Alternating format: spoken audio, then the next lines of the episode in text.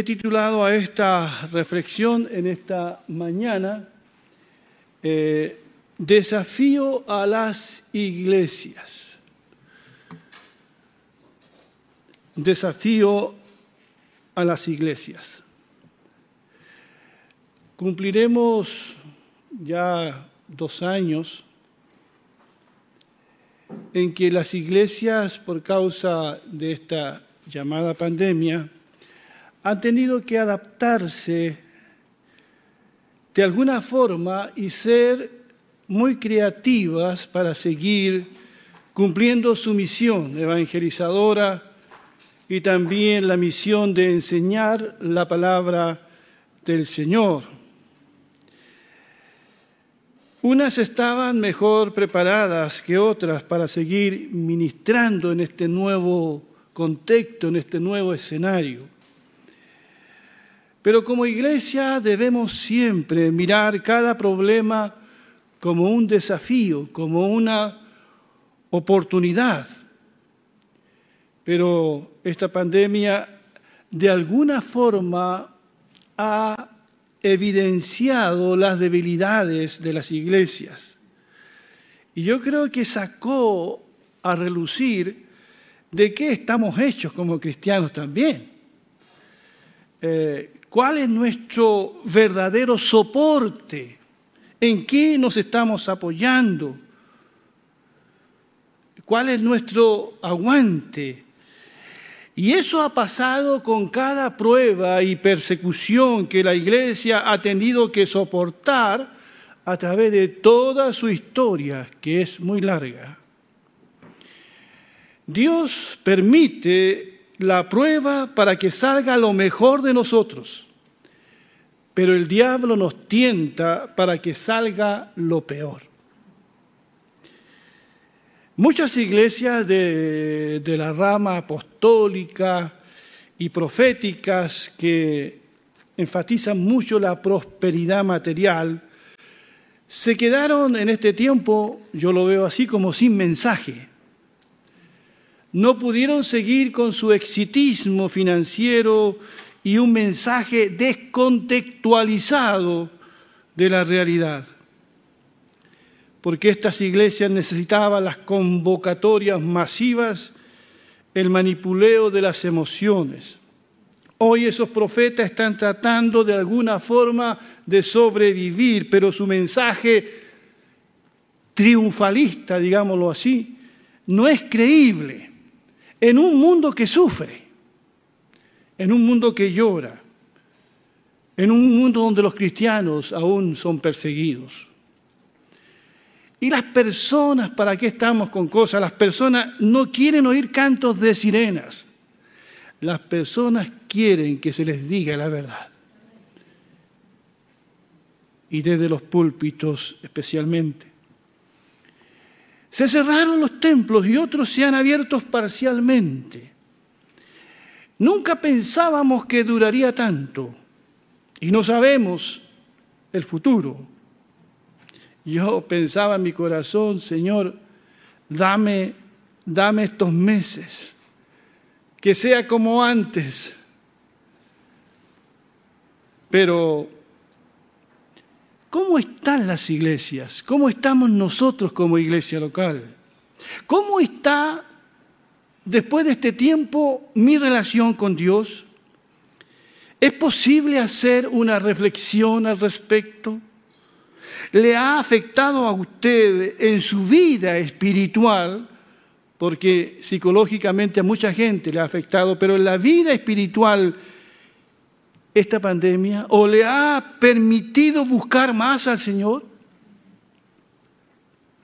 Cuando todo acabe, si es que acaba, ¿cuántos volverán a la iglesia presencial? ¿O a la misma congregación? Porque la oferta en las redes sociales es variada y no siempre tenemos el discernimiento para tomar buenas decisiones a la luz de la palabra del Señor. En el, informe estadístico entregado en la última Junta General, la ASIM en Chile había decrecido. Aunque hay iglesias locales que se han fortalecido, pero eh, no es la regla general. En este tiempo muchos han deambulado de iglesia virtual a otra iglesia virtual. No encuentran la iglesia perfecta. Ninguna vale para ellos. Llegan con entusiasmo a una nueva iglesia, pero al pasar los meses o los años abandonan para ir a otro lado. Y en tanto cambio van perdiendo la fe y el amor al Señor y ya no se congregan presencial ni virtualmente en ninguna iglesia. Hay una variedad de ofertas religiosas, sectas e iglesias y no son pocos los que buscan una iglesia local donde se sientan cómodos, pero no una donde puedan servir al Señor. El teólogo inglés J.I. Parker, que lo recomiendo mucho, tiene excelentes libros, falleció recientemente el 2020. Y en un libro que estoy leyendo, él habla de la religión del jacuzzi. Me llamó la atención. La religión que fomenta el hedonismo, el placer, el que yo me sienta cómodo. Y en una parte dice, cuando el hombre occidental posmoderno se vuelca a la religión, lo que él desea es una relajación agradable, la sensación de ser al mismo tiempo apoyado y fortalecido sin ningún esfuerzo. Él lo pide y la gente salta para proporcionárselo. Lo que la religión del jacuzzi ilustra más claramente es la ley de la oferta y la demanda. La religión del jacuzzi, dice más adelante, trata de aprovechar el poder de Dios para fomentar el egocentrismo. Qué profunda es la mirada de este teólogo, ya fallecido. Recomiendo mucho el libro Hacia el conocimiento de Dios de este autor. Lo leí después que egresé del seminario y fue un libro que me ayudó mucho. Muchos cristianos hoy parecen decir, aquí estoy. ¿Qué tienen para entretenerme en la iglesia? Otros dicen, la iglesia es aburrida. ¿Qué tiene para darme?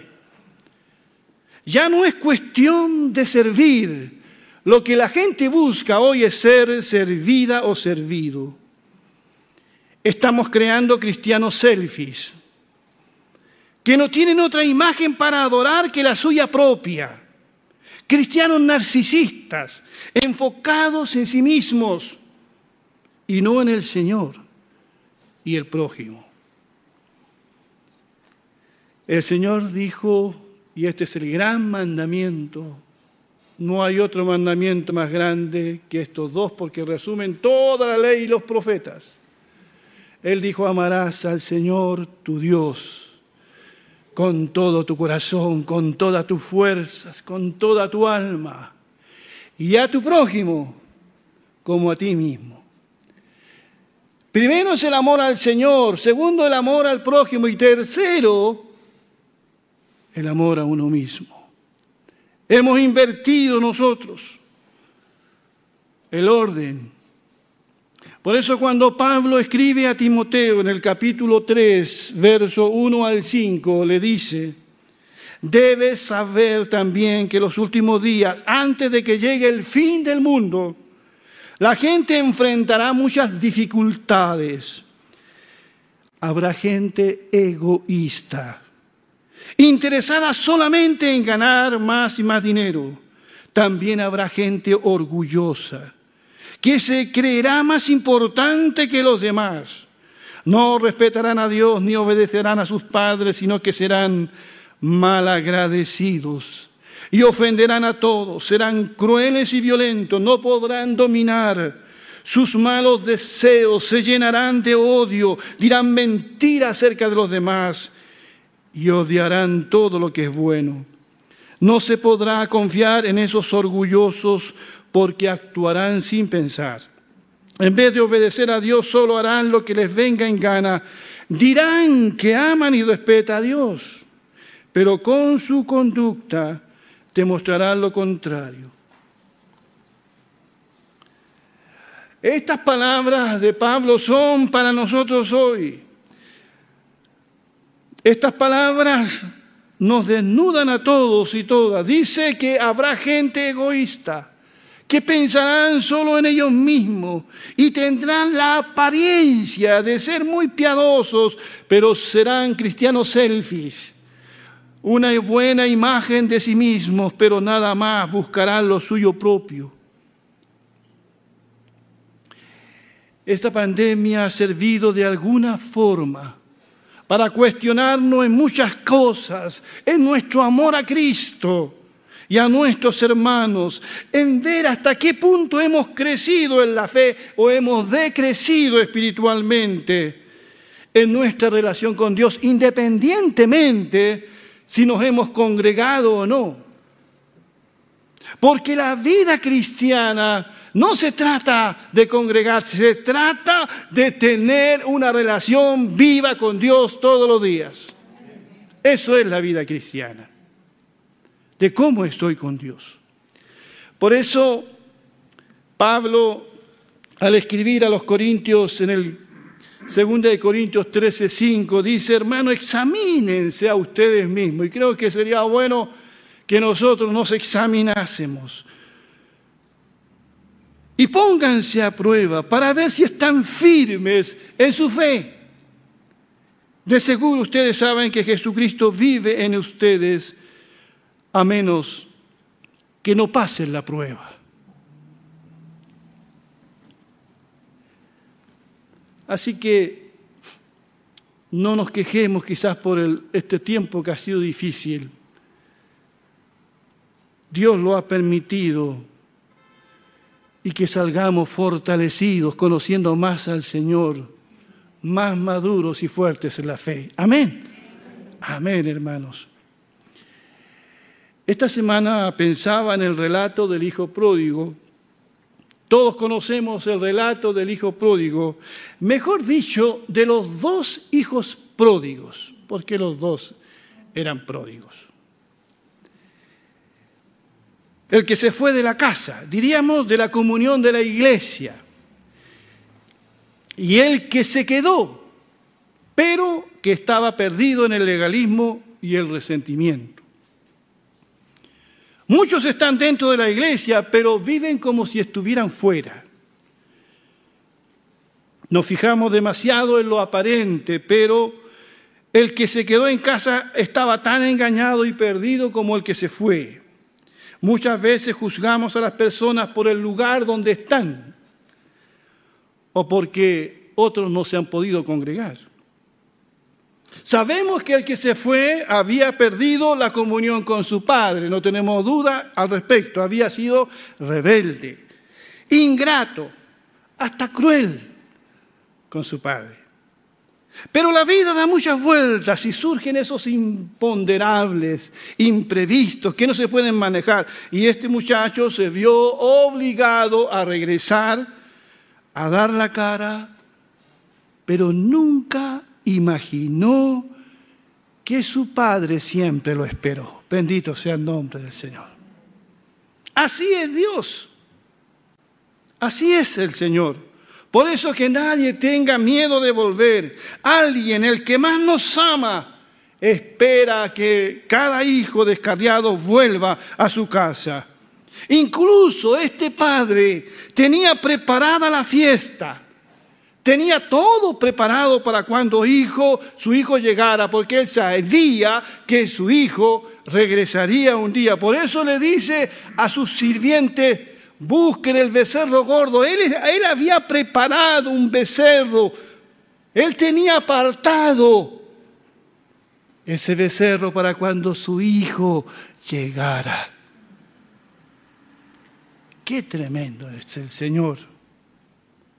Qué grande es el amor de Dios. Pero este padre ama a los dos hijos y quiso restaurarlo a los dos, a la comunión con él y a la comunión con sus hermanos.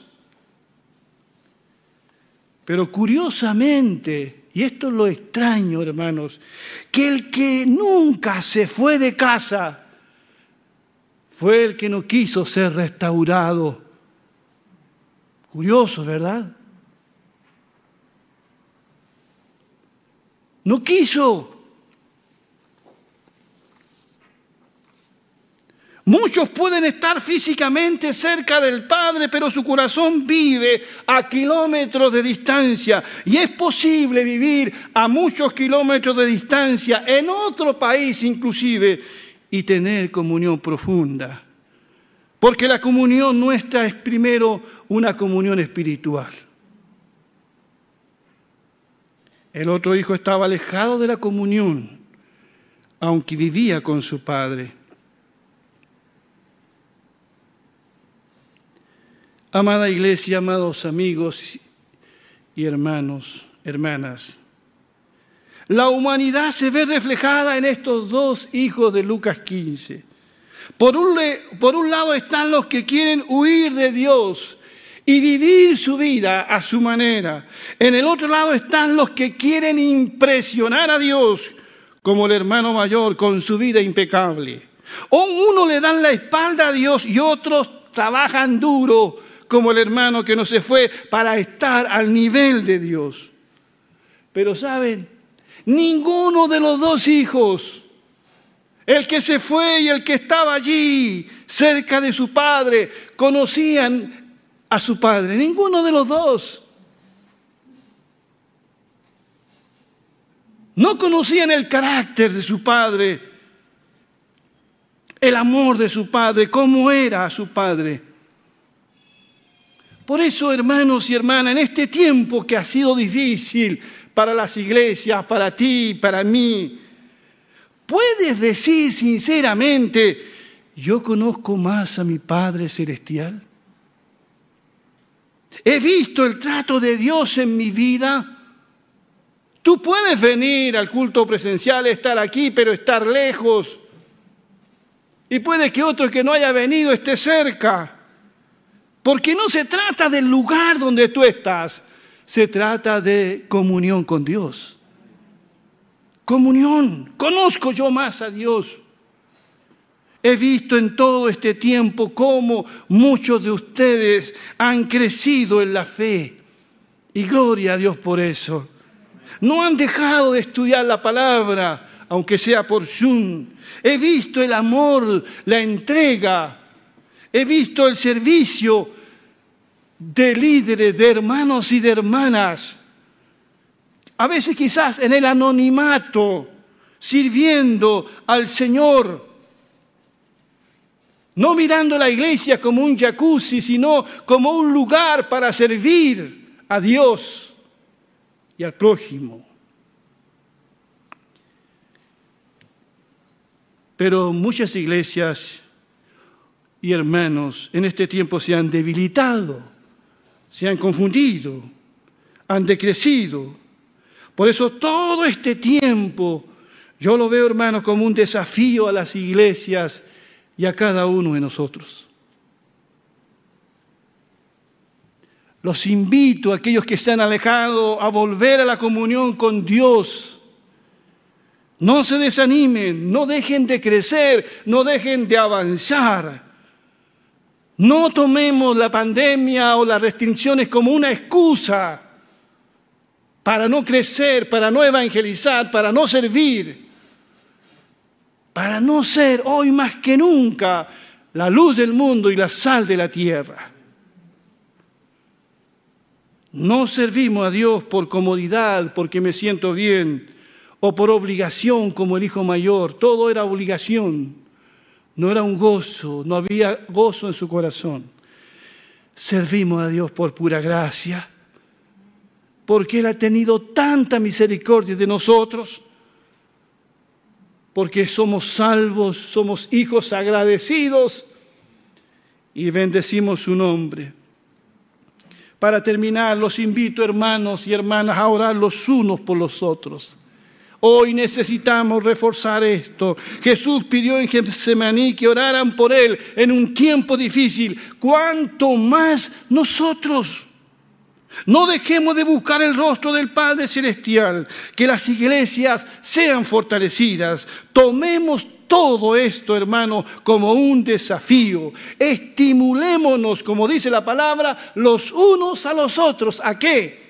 A la fe, dice, al amor y a las buenas obras. Estimularse unos a otros. Ese es el camino.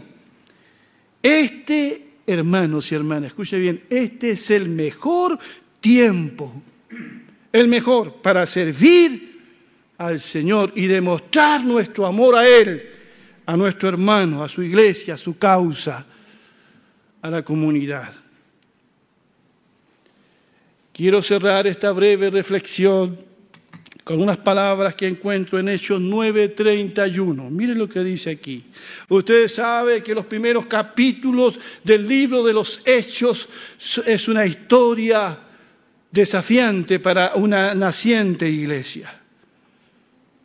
La iglesia creció más que nunca, pero en un contexto de sufrimiento, de persecución dura, donde líderes fueron asesinados pero la iglesia siguió adelante y ese texto a mí me ayuda mucho y debe ayudarnos mucho. Dice, mientras tanto, mientras todo eso pasaba, mientras tanto la iglesia disfrutaba de paz a la vez que se consolidaba, mira lo que dice, se consolidaba en toda Judea, Galilea y Samaria, pues vivía en el temor del Señor e iba creciendo en número, fortalecida por el Espíritu Santo.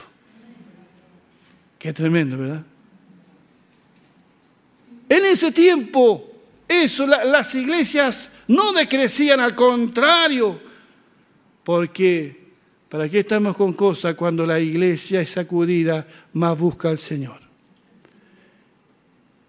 Y se santifica y espero, hermanos, que este año tengamos un año de gran crecimiento espiritual, que las personas sigan respondiendo. Tenemos un desafío de ampliar este lugar, porque queremos que lleguen muchos más. En tu trabajo el Señor te va a seguir usando. Los estudiantes en su colegio en regreso a casa los problemas del mundo no son para que tengamos miedo. Al único que debemos temer es al Señor. Al Señor. Confiemos en Él. Confiemos en Él. Que el Señor bendiga su palabra. Vamos a ponernos de pie, por favor.